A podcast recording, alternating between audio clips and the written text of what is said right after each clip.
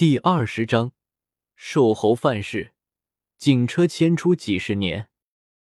大富者质问瘦猴盗墓之事，说有人举报，就是瘦猴你，你是牵头人，老老实实把东西交出来，这事就算了。瘦猴一听大富者说交出东西，这事就算了，听出了个七七八八，知道这里面有很多道道，便死不承认，只说没有去盗墓。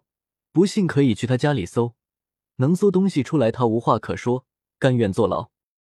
大富者说：“你这么说就没意思了，我们有人证，还有墓穴处的鞋印做物证，我不搜，你今天也是要跟我们走。”刚说完，拿出搜查令，示意几个人去瘦猴屋子里翻箱倒柜，搜了个把小时，一无所获。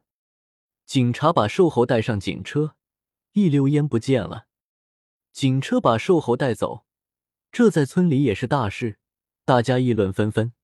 村里上一次来警察带人走，还要追溯到二十多年前。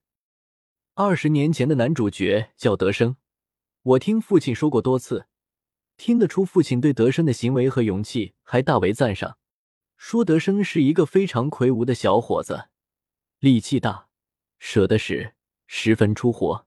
被丈母娘逼迫。要给彩礼钱，德生爹娘死得早，家徒四壁，拿不出来。他丈母娘是个财迷，非要看到钱，紧逼了两年。过年去拜年，丈母娘都没有好脸色。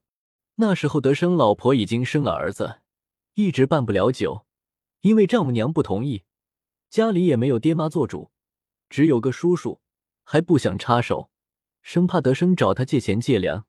德生那天把儿子送到他叔叔家里，说一会就来。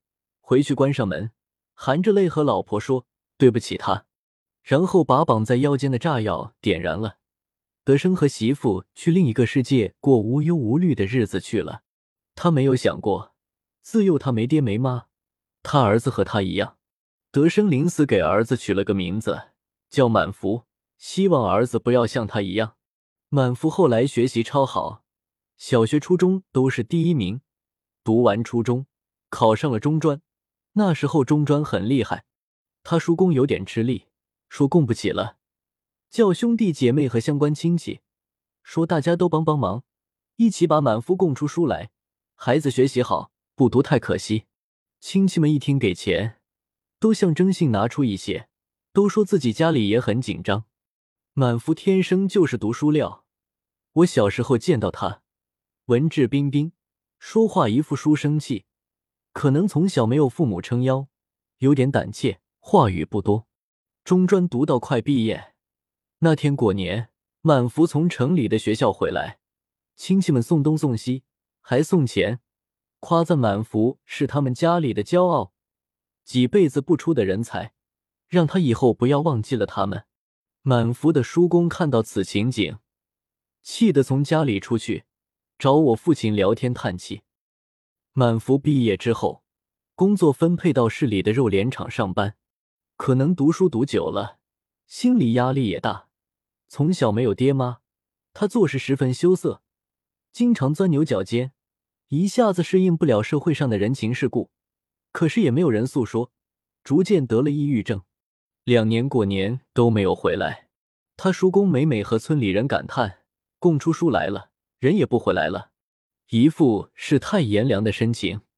村里人又议论，说满福估计混得不好，不敢回来，于是产生了读书无用论的奇葩观念。